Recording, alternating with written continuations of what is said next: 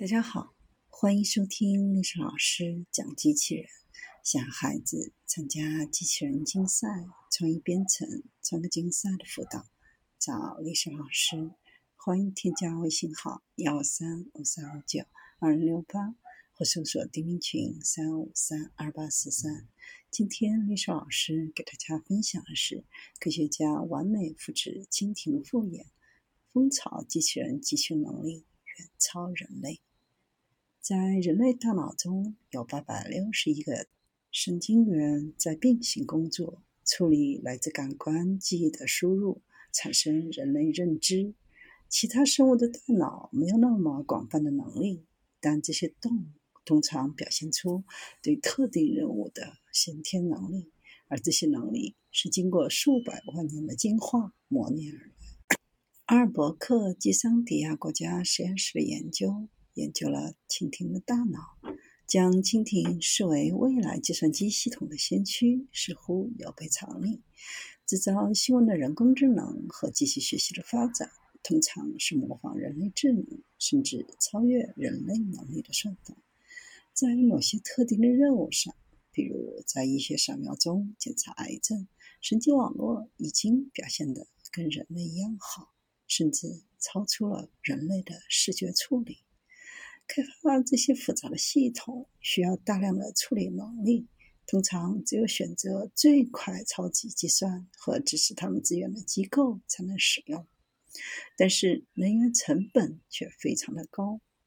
开发和训练自然语言处理算法所需的碳排放量大于四辆汽车在其整个寿命周期当中产生的碳排放量，而蜻蜓只需要大约五十毫秒。求你对猎物的动作做出反应。假设眼睛中的细胞需要十毫秒来检测和传输有关猎物的信息，另外五毫秒让肌肉开始产生力量，神经回路只剩下三十五毫秒来进行计算。鉴于单个神经元通常至少需要十毫秒来整合输入，底层神经网络可以至少有三层来生。虽然蜻蜓可能无法玩像围棋这样的战略游戏，但在猎物当前位置之前瞄准并拦截它作为晚餐，需要极快的速度来执行计算。蜻蜓通常只需要五十毫秒就可以转动并响应猎物的动作，在跟踪头部和身体之间的角度同时这样做。以便知道哪个翅膀可以更快的扇动，能够在猎物前面转动。它还能跟踪自己的动作，因为当蜻蜓转动的时候，猎物也在移动。考虑到单个神经元将其所有输入相加所需的时间超过十毫秒，蜻蜓的大脑真的是在执行一项非凡的壮举。考虑到眼睛处理视觉信息的时间和肌肉产生移动所需力的时间，实际上三层甚至四层神经元按顺序将输入相加并传递信息。自动控制驾驶的算法可能会变得更高效，不再需要大量的计算设备。受蜻蜓启发的系统可以执行计算、绘制拦截轨迹。自主无人机或许可以使用它来避免碰撞。计算机如果可以制造成与蜻蜓大脑相同的大小，也许有一天驱虫剂和蚊帐都将成为过去，取而代之的是小型杀虫无人机。蜻蜓必须看到猎物才能捕捉它。首先要模拟蜻蜓眼睛的简化版本。捕捉追踪猎物所需的最少细节。虽然蜻蜓有两只眼睛，但它们并不使用立体深度来感知和估计与猎物的距离。每个神经元描述视野的一个特定区域，这个区域被平铺成一个形成二十一乘二十一的神经阵列。覆盖蜻蜓的视野，随着蜻蜓的转动，猎物图像在蜻蜓视野的位置发生变化。蜻蜓计算将猎物的图像与这些眼睛神经元中的一个或几个对齐所需的轮数。第二组四百四十一个神经元也在网络的第一层。告诉蜻蜓哪些眼睛的神经元应该与猎物的图像对齐，及猎物应该在哪个位置。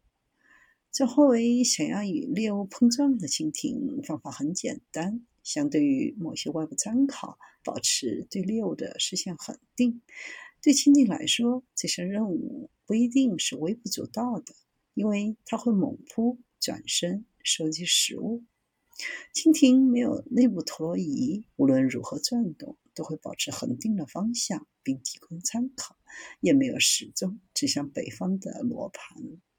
在对蜻蜓狩猎的简化模型当中，蜻蜓转向猎物的图像与其眼睛的特定位置对齐，需要计算该位置应该是什么。模拟神经网络第三层，也是最后一层，是运动命令层。这一层神经的输出是蜻蜓肌肉的高级命令，告诉蜻蜓向哪个方向转动，还使用。该层的输出来预测自身的动作对猎物图像位置的影响，并相应的更新投影的位置。这种更新允许蜻蜓在接近猎物的时候，向对外部世界保持视线的稳定。蜻蜓已经进化出额外的工具来帮助进行这种预测所需的计算。蜻蜓有专门的传感器来测量飞行过程当中身体旋转、头部相对身体的旋转。如果传感器足够快，蜻蜓可以直接从传感器输出，或使用另一种方法来交叉检查另一种。研究人员为蜻蜓开发了一种微型背包，可以在蜻蜓飞行的时候测量其神经系统的电信号，并传输这些数据进行分析。背包足够小，不会分散蜻蜓的注意力，这样神经科学家就可以记录蜻蜓大脑中单个神经元的信号，同时保持不动。通过对其提供适当的视觉提示，使他认为它在移动。从而创建了一个蜻蜓级的虚拟现实。这些系统的数据允许神经科学家通过将蜻蜓大脑模型的活动与活跃蜻蜓中生物神经元的活动模式来进行比较，验证蜻蜓的大脑模型。虽然还不能直接测量蜻蜓大脑中神经元之间的个体连接，但能够推断出蜻蜓的神经系统是否在进行类似于人工神经网络预测的计算。这将有助于确定蜻蜓大脑中的链接是否类似于研究人员在神经网络中预先计算的权重。不可避免就找到了模型与实际蜻蜓大脑不同的方式。这些差异也将为蜻蜓大脑加速计算的捷径提供线索。蜻蜓还可以教我们如何在计算机上实现注意力。直到当大脑全神贯注、完全处于区域，专注于一项任务，到其他分心逐渐消失时的感觉，蜻蜓同样可以集中注意力。